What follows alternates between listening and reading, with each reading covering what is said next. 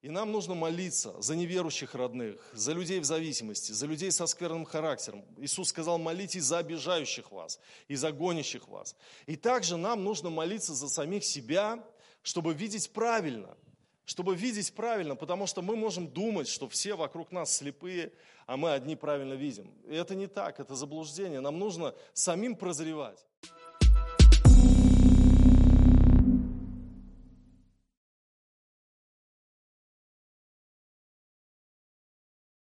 Я сегодня буду проповедовать на тему «Духовное прозрение». У Федора Михайловича Достоевского есть произведение под названием «Игрок». Сам он некогда был азартным игроком и проиграл занятую большую сумму денег. И тогда ему нужно было отдавать, и чтобы отдать, он вскоре приступил к работе, э, э, взял такую тему, как э, игровой мир и написал это произведение «Игрок». А, Все действие происходит в городе, в вымышленном городе Рулеттенбург в Германии, там, где вот э, и горный бизнес, там, где рулетка, и все съезжаются туда отдыхать и играть. И одна семья э, туда приехала, семья генерала, двое детей, еще падчерица Полина, старшая дочь. И э, вот этот генерал, он, собственно говоря, Э, взял большую сумму денег у одного француза Дегрие под то, что бабка э, его, она должна была скоро помереть. Она была старая, без ног, инвалид, и она была очень богатая. И какие-то деньги он думал, что вот э, наследство получит. А бабка взяла, да приехал туда, в Рулеттенбург. Он не ожидал, этот генерал. И она пошла играть на рулетке. И первый вечер она выиграла большую сумму денег. Она была счастлива, она раздавала всем пожертвования, выходя там, то есть, ну, ее выносили когда. И все, она захвачена была этим духом, и в последующие дни она проиграла половину своего состояния, практически все, что, все деньги, которые у нее были с собой на счетах, и вообще половину своего состояния она проиграла. Этот генерал бледнел, замирал, держался за сердце, потому что он понимал, что деньги, его наследство утекает, и ему этому французу нечего отдать. А был там еще Алексей Михайлович, человек, который а, э, за детьми, учитель детский вот этого генерала, да, и вот он главный персонаж там, то есть во всей этой истории, потому что он тоже играл, любил играть, бабки этой подсказывал, на что ставить, на какие цвета ставить и так далее. И он любил Полину, он любил вот пачерицу этого генерала. Он любил Полину, но чувствовал, как будто любовь его безответная. И в результате выиграл большую сумму денег, ей дал, видит безответную любовь, и он с, фразу, француженской, э, с француженкой Бланш уехал в Париж, она там пообещала ему звезды показать. И он, в общем, блудил там, жил год и восемь месяцев, проигрался, в тюрьме уже посидел этот учитель, который несколько языков знал. А, и вот он сидит, и подходит один англичанин к нему, его знакомый, который Полину знал, и рассказывает, что генерал умер за это время, бабка умерла, ничего ему не оставила, он умер. Эта француженка кинула его на деньги, Полина в Швейцарии с детьми. И он говорит, и Полина, она всегда любила тебя. Она боялась тебе это сказать. Почему? Потому что она не верила, что у вас что-то получится, потому что ты игроман, ты полностью в игре. И на него сходит такое озарение, как я прожил свои последние годы, я упал так низко, а меня она любила, я же ее люблю. И он говорит, все, я сегодня пойду, я выиграю деньги, я поеду в Швейцарию, я восстановлю с ней отношения, и все. И этот англичанин, говорит, на тебе денег, вот я тебе даю, я знаю, что ты их сегодня все проиграешь. Я бы дал тебе больше, но смысла в этом нет. Ты игрок, ты падший человек.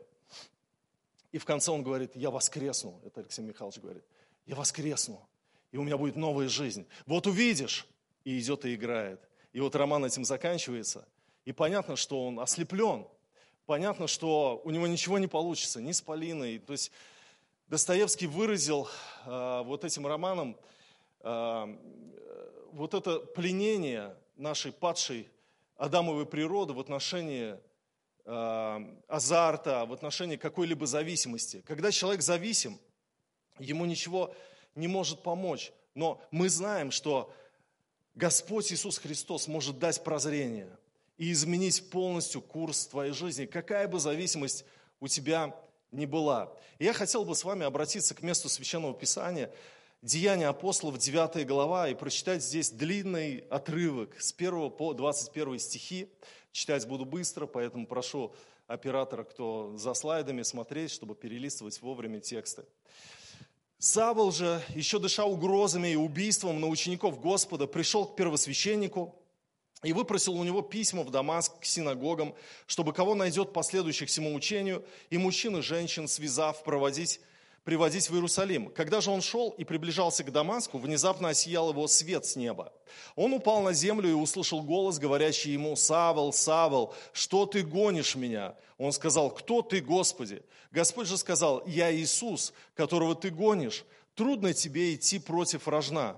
Он в трепете и ужасе сказал, «Господи, что повелишь мне делать?» И Господь сказал ему, «Встань и иди в город, и сказано будет тебе, что тебе надо делать». Люди же, шедшие с ним, стояли в оцепенении, слыша голос, а никого не видя. Савол встал с земли и с открытыми глазами никого не видел. И повели его за руки и привели в Дамаск. И три дня он не видел, и не ел, и не пил. В Дамаске был один ученик именем Анания. И Господь в видении сказал ему, Анания, он сказал, я Господи. Господь же сказал ему, встань и пойди на улицу, так называемую прямую, и спроси в Иудином доме, Тарсянина по имени Савла. Он теперь молится. И видел в видении мужа именем Ананию, пришедшего к нему и возложившего на него руку, чтобы он прозрел. Анания отвечал, Господи, я слышал от многих о всем человеке, сколько зла он святым Твоим сделал в Иерусалиме, и здесь имеет от первосвященников власть вязать всех, призывающих имя Твое. Но Господь сказал ему, иди, ибо он есть мой избранный сосуд, чтобы возвещать имя мое перед народами и царями и сынами Израилевыми. И я покажу ему, сколько он должен пострадать за имя мое. Анания пошел и вошел в дом, и, возложив на него руки, сказал, «Брат Савол, Господь Иисус, явившийся тебе на пути, которым ты шел, послал меня, чтобы ты прозрел и исполнился Святого Духа». И тот час, как бы чешуя отпала от глаз его, и вдруг он прозрел и, встав, крестился, и, приняв пищи, укрепился. И был Савол несколько дней с учениками в Дамаске. И тот час стал проповедовать в синагогах об Иисусе, что Он есть Сын Божий. И все слышавшие дивились и говорили, не тот ли это самый, который гнал в Иерусалиме призывающих имя сия? Да и сюда затем пришел, чтобы вязать их и вести к первосвященникам. Вот история обращения апостола Павла к Господу. Да? Он был Савлом, стал Павлом. И мы видим, вот, э, что в его жизни произошло духовное прозрение. Он преследовал церковь, он гнал эту новую образовавшуюся секту христиан, он э, стоял с подписанным приговором, э, который положил на одежды Стефана, и Стефана побивали камнями. Савол был грозным гонителем и преследователем христианской церкви. И он ехал в Дамаск с этой целью – вязать христиан, ввести их на казнь, преследовать их. Но вдруг осиял его свет с неба. И он прозрел. Он прозрел. Вот духовное прозрение. О чем мы сегодня будем говорить? Давайте дадим определение вот этому термину «духовное прозрение». Духовное прозрение – это такое впечатление от Божьей истины – которое производит в человеке смирение. Потому что э, несокрушимый Павел, он, как несокрушимое ядро, воткнулся в несокрушимую стену и стал сокрушенным. То есть произошло покаяние, когда он понял, что он идет против Иисуса, идет против Мессии, идет против Господа.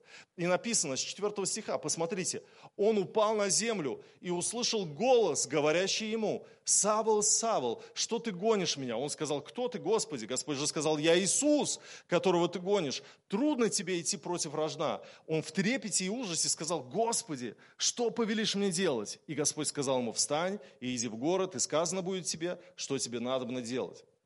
Итак, первая истина, которую мы можем взять из этой истории для себя. Духовное прозрение дает Иисус.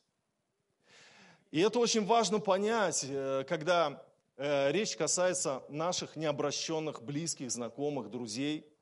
Мы очень часто сами хотим открыть им глаза и пытаемся это сделать через какое-то нравственное там, поучение, через то, что мы там, проповедуем. Это здорово. Мы призваны проповедовать Христа. Но мы должны понимать, что Бог века сего, дьявол, Бог с маленькой буквы, Бог века сего, ослепил умы людей, чтобы для них не высиял свет благовествования Христова. Поэтому, а, кроме проповеди э, людям, нужно молиться, чтобы Иисус открыл им глаза чтобы у них произошло духовное прозрение, чтобы поменялись ценности и пришло сокрушение в сердце, чтобы они смирились перед Богом, в трепете встали перед Ним и сказали, Господи, что повелишь мне делать? Это касается наших неверующих близких, друзей, знакомых, родных. Но это также касается людей, которые находятся в зависимости. Потому что Иисус дает прозрение и меняет жизнь зависимых людей. Будь то игроман, или наркоман, или алкоголик. Господь способен разорвать всякие узы рабства. Было время, когда еще реабилитационных центров на территории Российской Федерации не было. А может быть, был какой-то вот центр в Питере, мы слышали тогда. Возможно, это было позже. Но, но, но мы не знали ни адресов, не знали э, никаких центров. Э, и брат Артур, который сам был когда-то зависимым, а, но Господь его освободил, позвонил мне и говорит, Сергей, приди ко мне. Ко мне пришел мой брат Леха, а он наркоман. Он сейчас сидит у меня, приди, попроповедуй ему. Я прихожу, э, познакомился с Лехой, попили чай, и тот демонстративно, зная, что я там из церкви, что меня пригласили к нему, демонстративно сел, включил телевизор и просто смотрел тупо в телевизор, даже ко мне не поворачивался. И, а я сижу, я чувствую, ну, как бы, ну, как-то нелепая ситуация, меня не хотят здесь видеть. Я говорю, Лех, слушай, ну давай это, поговорим с тобой, что ты в телевизор-то уткнулся. И он сразу, как бы расшифровывая все, что будет происходить дальше, поворачивается ко мне и говорит, да что толку? Что ты сейчас мне будешь рассказывать об Иисусе Христе там, и так далее. Я вот захочу через час уколоться, я пойду и уколюсь. Я говорю, слушай, Лех, давай попробуем. Давай просто попробуем. Ты же чувствуешь, что ты погибаешь. Тебе нужен Иисус. Он к таким и пришел, которые нуждаются в нем. Не, не прогнозируй, что будет дальше. Просто прими его. И вдруг он замер. Какая-то была пауза. Давай, говорит. Мы встали, он повторил за мной молитву покаяния, я помолился за него, поздравил его, что он э, принял Иисуса Христа, пообщались еще чуть-чуть, и я ушел. Утро следующего, следующего дня, 8 утра, звонок в дверь. Я открываю, стоит Леха в малиновом пиджаке, э, надухарился, глаза блестят. Серый! Подействовало. Это что такое вообще? Прикинь, вообще, я свободен, впервые. Я говорю, Леха, заходи.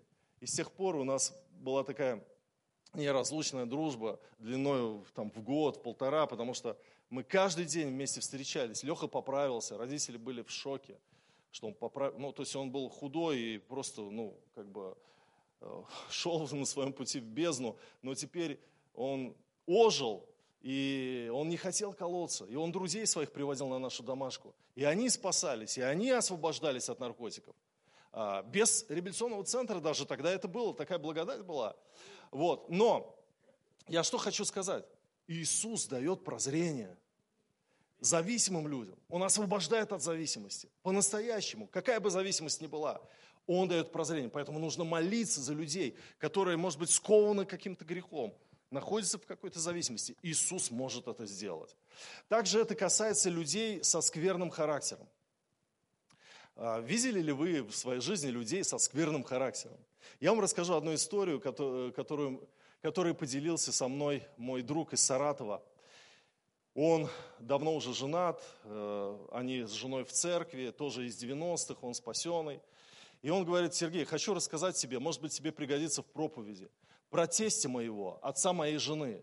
Он, говорит, такой абьюзер, говорит, по жизни, потому что в детстве у него было тяжелое детство, э, мачеха за ним гналась там с топором, и когда ему было 11 лет, он испытал всякие вот ужасы отверженности и вырос таким вот злым. И в семье моей жены он ну, господствовал постоянно, постоянно э, э, ругался матом, вот на, на всех, на жену кричал, на детей. И они вот выросли в такой атмосфере.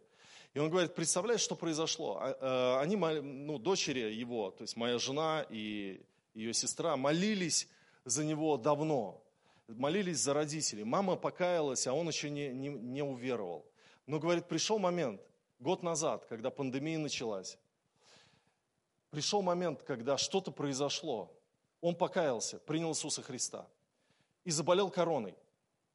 И говорит, после того, как он заболел короной, что-то стало с его лимбической системой, с центром удовольствия.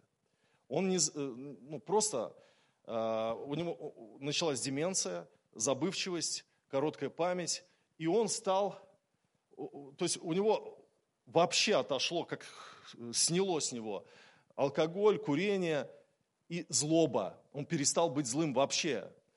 Он перестал даже разговаривать в том плане, что он не начинал разговор, если не, не, не начинает разговор, если ты с ним не начнешь разговаривать. То есть он даже вот, вот в том плане, что он немногословный, кроткий, такой, как ребенок, добрый. И говорит, и недавно, говорит, была такая ситуация, что мы на кухне сидели, общались, и моя жена и ее сестра вспомнили, как в детстве он их там побил, или там поругал, или наказал. И они вспомнили это. И он стоит, и слезы у него на глазах. И он говорит, простите меня. И они обняли его, такого вообще не было.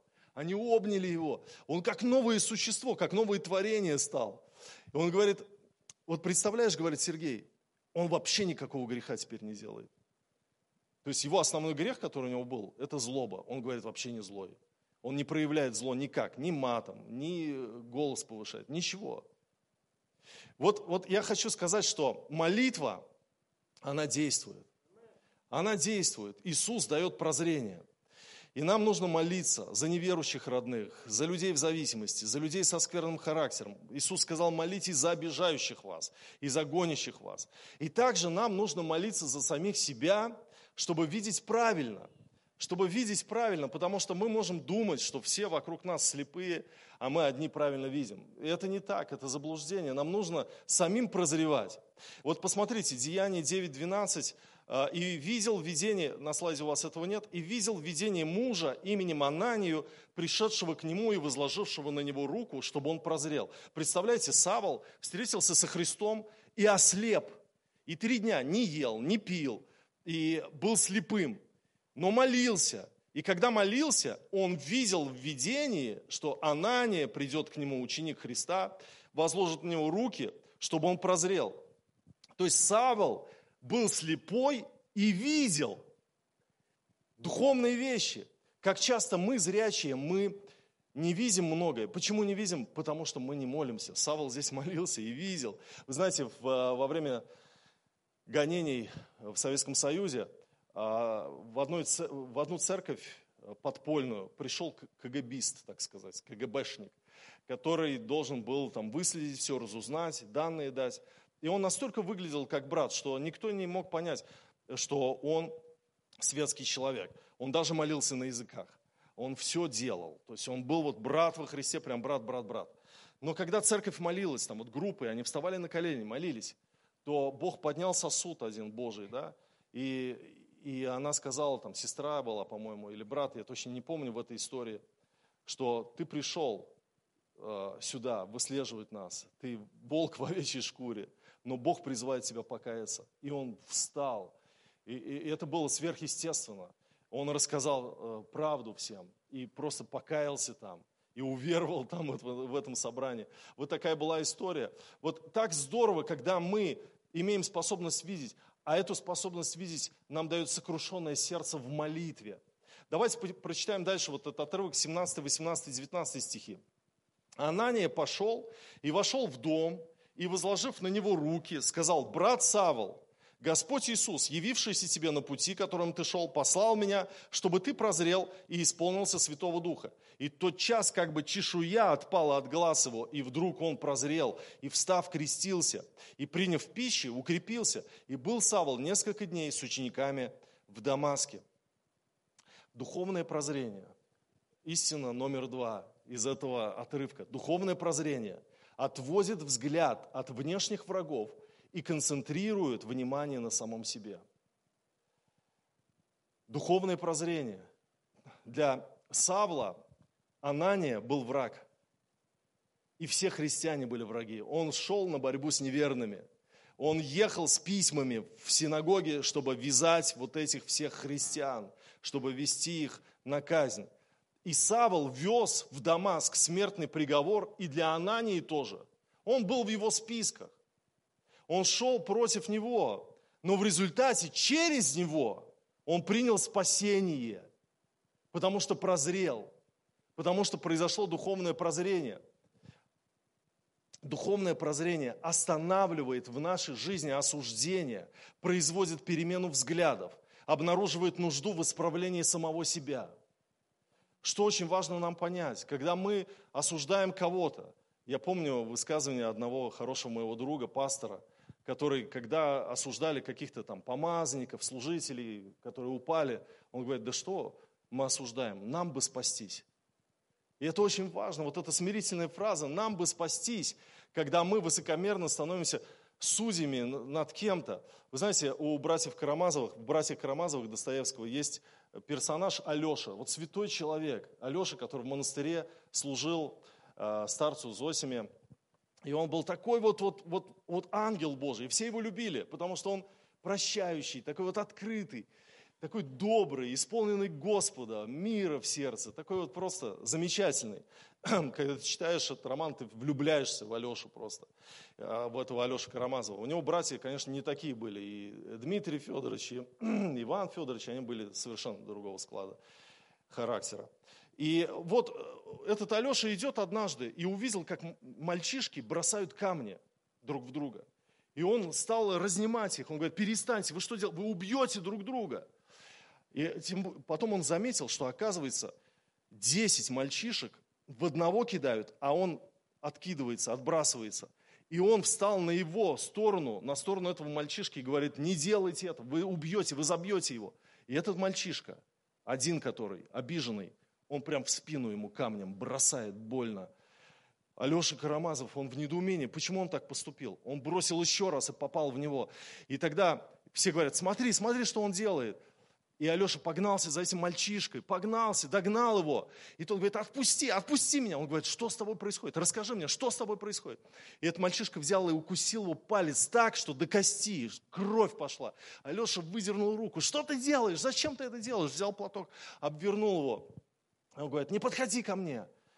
И Алеша понял, что у этого мальчика что-то происходит. Что не просто так он выступает против него. Потом он узнал, что его его отца, отца этого мальчика, опозорил перед всеми. И школьники все это видели. Он за бороду его таскал по двору и обозвал мочалка, и прозвище дали все этому отцу, штабс-капитану бывшему, мочалка. И этот мальчик, он в такой отверженности жил, он боролся за своего отца.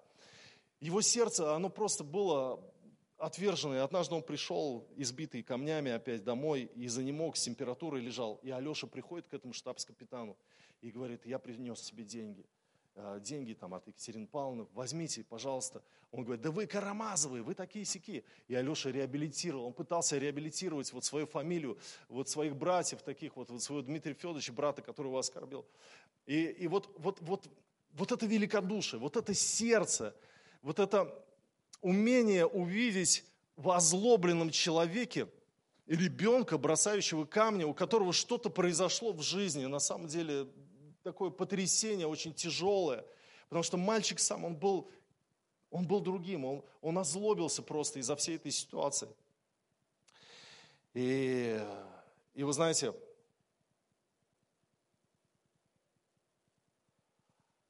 это потрясающе, когда Господь дает духовное прозрение. Я однажды общался, и брат один рассказывал, как жена у него, от него ушла к неверующему человеку, и стал жить с ним. И он говорит, я сначала хотел мстить. А потом, говорит, я как-то молился, и вдруг я увидел эту ситуацию, что они погибают. И я теперь молюсь за них. Вот, вот откуда этот взгляд? Это же прозрение. Это же прозрение, друзья. Это когда ты вдруг по-другому начинаешь видеть ситуацию и перестаешь видеть внешних врагов, а видишь работу Духа Святого в самом себе. Что такое еще духовное прозрение из всей этой истории? Это покаяние. Савол покаялся. Вы знаете, мне очень нравится текст, э, записанный в Евангелии от Иоанна в 9 главе, 41 стих. Иисус сказал им, если бы вы были слепы, то не имели бы на себе греха. Но как вы говорите, что видите, то грех остается на вас. Как это понять? Если бы вы были слепы, то не имели бы греха. Вот если бы вы осознавали, что вы слепые, тогда в вашем бы сердце было сокрушение, смирение и покаяние, поэтому на вас бы не было греха. Но так как вы говорите, что вы видите, да я вижу все правильно, вот они, вот он, вот она, грех остается на вас. Вы ослеплены самоуверенностью, и вы не видите этого греха в себе. Грех остается на вас. Вы говорите, что вы видите. Если бы фарисеи признали, что они слепы, что они склонны к убийству пророков, что они в своей набожности и чопорности могут не заметить приходящее от Бога, не различить добра от зла, что им нужен лекарь, то на них бы не было греха но они с гордостью противились истине и отвергали Христа. И вы знаете, мы думаем, что ну это же фарисеи, это, э, это люди такие. Мы-то христиане, мы же не фарисеи. На самом деле это местописание актуально для каждого из нас. Мы можем быть ослеплены самоуверенностью. И нам нужно духовное прозрение, нам нужно это переживать в своей жизни, в Божьем присутствии, в молитве, чтобы вдруг Господь преломлял наш взгляд на какую-то ситуацию, чтобы мы по-другому могли ее видеть. Чтобы мы видели э, работу Духа Святого в своем собственном сердце. В Откровении, в 3 главе, с 19 по 20, по 20 стихи мы читаем послание Иисуса Христа Лаодикийской церкви. Он говорит, «И глазною мазью помажь глаза твои, чтобы видеть. Кого я люблю, тех обличаю и наказываю. Итак, будь ревностен и покайся». Он говорит это церкви. Он говорит, помажь глаза свои, чтобы видеть глазной мазью. Конечно, он говорит образно о мази, потому что Лаодикия славилась по всему древнему миру своей медицинской школы. И эта школа существовала при э, храме Искулапа, где изготавливали особую мазь от распространенных на Ближнем Востоке глазных болезней. Именно в этой школе был разработан знаменитый фригийский глазной порошок. В его основе была высушенная грязь из термальных источников Иераполя, которые смешивали с водой, чтобы она глинистой консистенции была, и мазали глаза.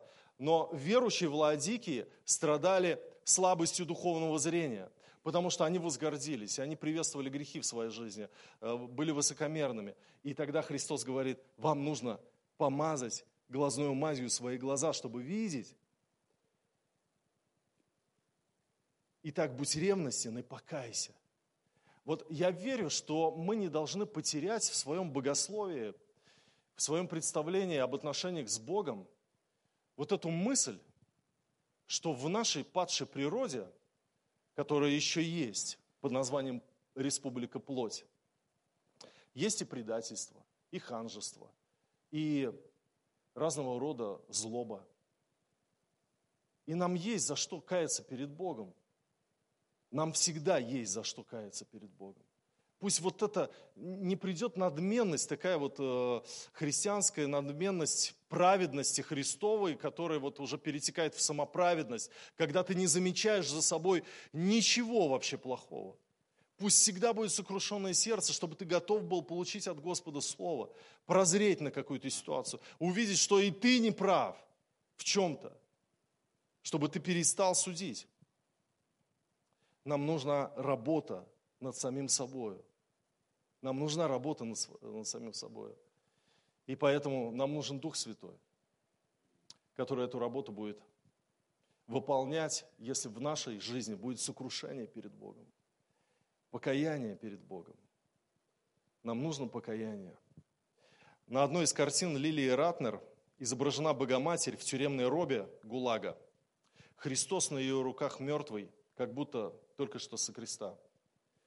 Ну как? Там же были мученики за там, правду, за веру, за убеждение. Там же не Христос был в ГУЛАГе.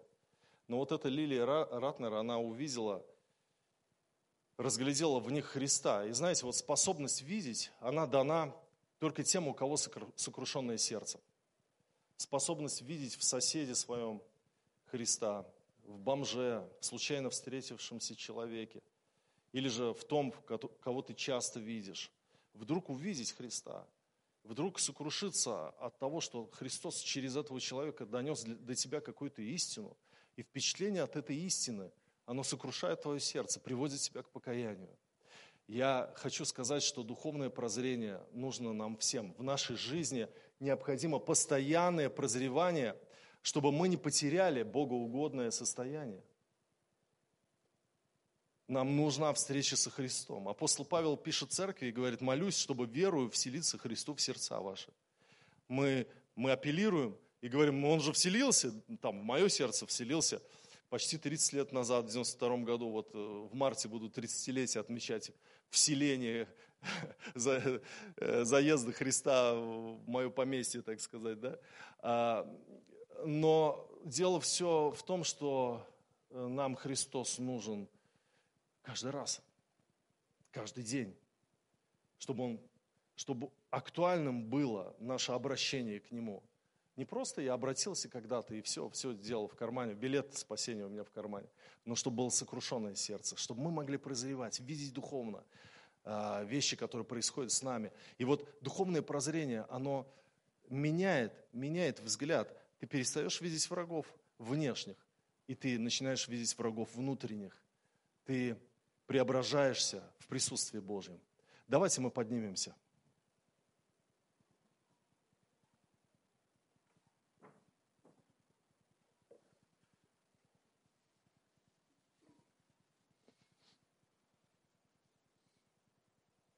Апостол Павел ехал в Дамаск вязать христиан, преследовал их. Он был злой, он был разъяренный, ревнитель по Божьему закону, фарисей от фарисеев, ехал. И Иисус встретился с ним. И, казалось бы, Савл ослеп, но он прозрел на самом деле. И мы это видим, да? Он прозревает. И вот этот злой Савл пишет потом, я, я не был достоин. Я самый последний из апостолов. Я, я как изверг был. Вы знаете, что такое изверг? Это старое русское слово означает выкидыш. Я никчемный был. Я, я был никем. Господь меня помиловал. Где он пережил вот это состояние? Вот там, он на дороге, по дороге в Дамаск, он прозрел. Нам всем нужно прозреть. Прозреть в том, что касается нашей гордыни, нашего взгляда на наших близких – на людей, которые на нашей работе работают. Нам нужно по-другому смотреть на Божью милость и видеть, что Бог милостив ко мне, что Бог меня прощает, как же я не могу простить другого. Иметь сокрушение в сердце, благословлять врагов наших, молиться за обижающих нас. Аллилуйя. Господь, мы благодарим Тебя, мы стоим в Твоем присутствии сегодня. И мы молимся, Господь, чтобы Ты открыл наши духовные глаза. Боже, дай нам помазать мазью наши глаза, чтобы видеть, потому что, Господь, мы бываем слепы. Мы бываем слепы в своей самоуверенности, в своей гордыне, в надмении знаниями над другим человеком. И мы просим Тебя, Господь, дай нам обращение заново. Дай нам пережить, Господь, Твое вселение в наше сердце еще раз. Пусть наши глаза откроются, Господь. Пусть сокрушение придет. Пусть исцеление придет в наши семьи, в отношения друг с другом, Господь. Из-за того, что мы перестанем воевать с другими людьми. Но мы сокрушимся перед Тобою, Господь, и переживем это, это изменение внутреннее – это исцеление внутреннее, Господь. Помилуй нас, Дух Святой. Помилуй нас, Господь. и дай нам духовное прозрение. Пусть истины Твои открывают наши глаза, чтобы мы видели все, как видишь Ты, Господь, во имя Иисуса Христа. И весь народ сказал Аминь.